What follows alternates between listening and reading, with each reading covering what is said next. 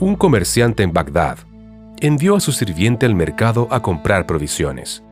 Al poco tiempo el criado regresó temblando, pálido, y dijo, Cuando estaba en el mercado, nos topamos con una mujer que apareció entre la multitud. Y cuando la miré con detención me di cuenta que era la muerte. Ella me miró y me hizo un gesto amenazante. Por favor, préstame tu caballo para alejarme de esta ciudad y así evitaré mi destino. Iré a Samarra y allí la muerte no me encontrará. El comerciante le prestó su caballo y el sirviente lo montó rápidamente, clavándole las espuelas en los flancos, alejándose tan rápido como el caballo pudo galopar.